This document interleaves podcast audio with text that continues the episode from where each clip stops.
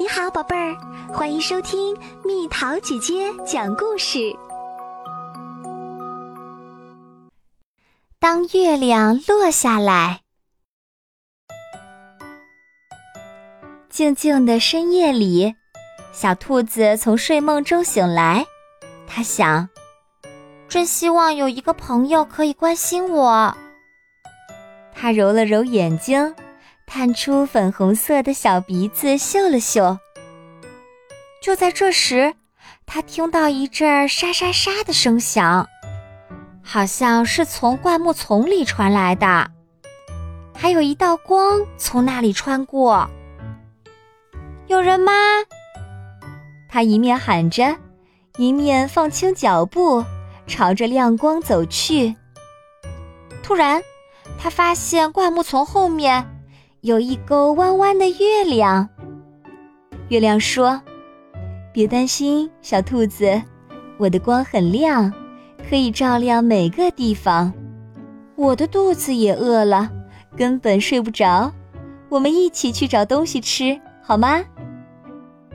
小兔子觉得这个主意很好，它知道哪儿可以找到甜甜的莓果和新鲜的青草。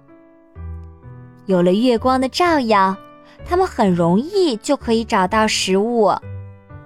他们不但找到了黑莓树，还一起分享了许多熟透的、味道甜美的水果。这样的地方还有很多呢，小兔子说：“如果你明天还来，我们可以一起去看看。”第二天晚上，月亮又来了。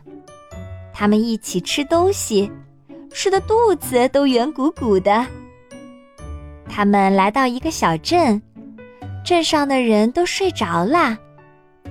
小兔子觉得很累，但是它非常开心。谁能想到，它竟然可以和月亮做朋友呢？满月的那一天，夜空中洒满了月亮的光辉。小兔子望着天空，好美啊！它禁不住赞叹。这时，一颗流星划过，我从没见过这么亮的星星，是不是该许个愿呢？月亮说：“或许你该许个愿，愿自己能爬到天上摸摸星星吧。”对呀，你怎么猜到的？小兔子笑着，兴奋地抖动着它的耳朵。轻轻的，月亮把小兔子托了起来。它们缓缓地升到了空中。小兔子惊讶地看着湖面上自己的倒影，感受到了前所未有的快乐。天上的星星们见到小兔子都很高兴。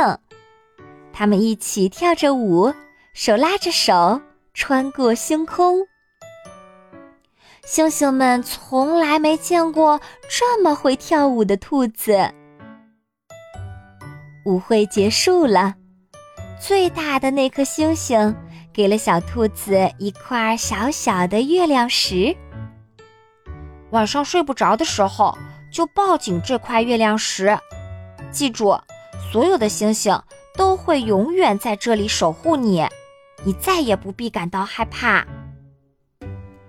后来，月亮轻轻地将小兔子抱起来，该带它回到地上啦。终于，星空下的每个人都沉睡在梦乡里啦。第二天早晨，小兔子醒来啦。它的爪子还紧紧地抱着那块月亮石，它知道这不是梦。从现在开始，无论外面有多么黑，它都不用再害怕，因为月亮和这块月亮石将永远守护着它。